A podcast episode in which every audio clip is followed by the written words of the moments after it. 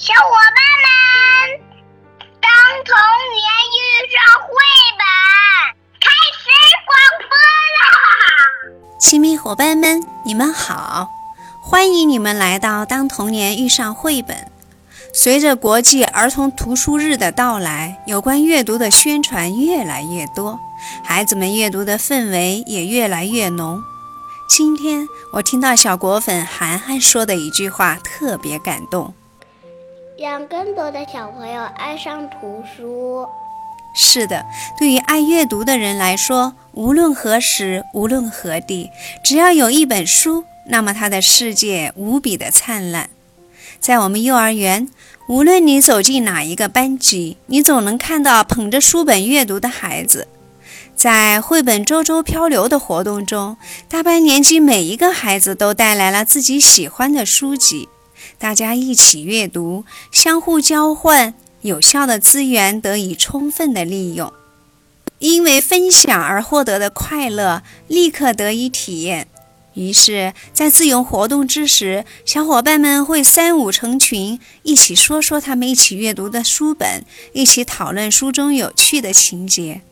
果真是因为阅读我们相遇，因为分享我们快乐。这不，涵涵又将给大家分享她很喜欢的一个故事《冰雪奇缘之出海旅行》。亲密伙伴们，赶紧准备好你们的小耳朵哟！我们的故事马上就开始了。我觉得呀，要是如果我自己长大了，也画一本书，比这些都好看的书，请大家来参加我个人的周周漂流活动。而且我想要有让更多的小朋友爱上图书。今天我参加了大班的周周漂流活动，我觉得非常开心，因为我们可以一起做游戏，一起看书，一起听故事。现在我言归正传，我叫谢寒章，今天我给大家带来的故事是《冰雪奇缘》。之出海旅行，艾莎，你看呀，我们的船已经整装待发了。你收拾好了吗？安娜马上就收拾好了。艾莎从容不迫地收拾着最后几件东西，她看着妹妹开心的样子，她笑了。其实她也迫不及待地想开始这个。旅行呢，姐妹俩准备离开几个月，出海去访问几个邻国。现在他们就要启程了，多么激动人心啊！姐妹俩刚登上船，船长就拿着航线图，急匆匆地走来。女王陛下，我看到了你行程安排。现在海上没有风，现在恐怕不能按时到达第一个目的地了。别担心，船长先生。安娜说着就自告船长的长起了耳朵。我有办法，艾莎微笑地说：“让我来给这把船加法力。”她扬起手。几缕轻盈的风卷着雪花吹来，船平稳地加速前进啦！哈哈，我们走喽！风吹过安娜的头发，她双手紧紧地握住舵，船很快就靠岸了。艾莎和安娜很快就到达了第一站——扎里亚王国。他们见到远道而来的客人，他们都热情地鼓掌欢迎呢。艾莎女王、安娜公主，欢迎你们！瑟利伯国王他用浑厚的嗓音说道：“我们都等不及带着两位贵客参观我们的国家了。”好浑厚啊！蜡绿巨呀！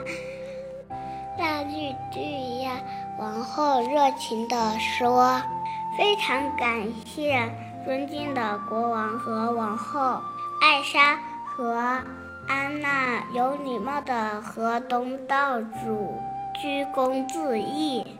加里亚国王和王后非常贴心地为姐妹俩准备了丰盛的午餐。安娜和艾莎品尝着异国美食，享受着轻松愉快的谈话。瑞拉利亚第一次见我的时候，还以为我不会说话呢。我当时不是太紧张了吗？斯利伯国王憨笑地说：“是吗？那场景肯定很甜蜜。” 安娜咯咯的笑着说：“瑞拉利亚王后也打趣道：‘是啊，现在他，你看他现在一说话就停不下来呢。’哎呀，哈哈哈哈午餐过后，他们被带到了加利亚最美的公园。这里弥漫着甜美的花香，到处都是五彩缤纷的花和造型奇特的灌木丛。突然，艾莎发现了一簇奇特的植物，花朵长得非常像他们的朋友雪宝。会准备一些花种给两位带。带回阿伦对阿伦戴尔。夜晚来临，盛大的宫廷舞会开始啦！我们都听说你有非凡的才能。席间，瑞拉利亚王后对艾莎说：“能不能向你你展示一下你的魔力呢？”听到这话，艾莎突然害羞起来。她难为情地转移话题：“那一边看起来很热闹呢，你们二位是否一起愿意跳个舞呢？”艾莎利亚他们来到了茶山王国，莎女王在金碧辉煌的宫殿前迎接两姐妹。尊敬的女王，非常感谢您接待我们。”艾莎恭敬地说道。“这是应该的。”克丽莎女王微笑着说。“我很高兴你们能来。”克丽莎女王领着艾莎和安娜参观了热带雨林，里面有很多。他们从没见过的珍稀动物。安娜看见一种毛茸茸又生性害羞的小动物。嘿，你们这些小可爱！接着，克里莎女王又带着安娜和艾莎来到了一座巨大的博物馆。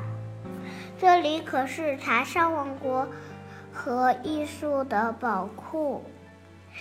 这些艺术品真是精美呀！您能这么说，我太高兴了。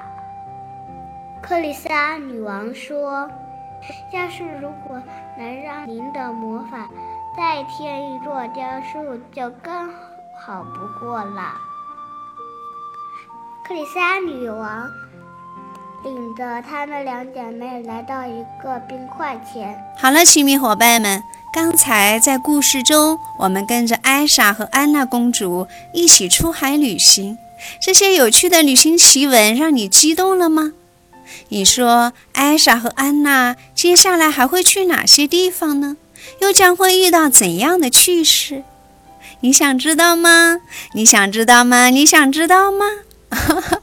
那就赶紧找到。《冰雪奇缘之出海旅行》的故事，仔细阅读吧。好了，亲密伙伴们，现在赶紧张开你们的双臂，小松果拉着你，你拉着小伙伴们，我们一起把大大的、大大的拥抱送给今天的特邀嘉宾。亲爱的涵涵，准备好了吗？大大的、大大的拥抱，飞过去了，飞过去了，飞过去了。哈 哈收到了吗？谢谢你分享的故事，小松果爱你哟。好了，亲密伙伴们，今天我们就聊到这儿吧，下次再见。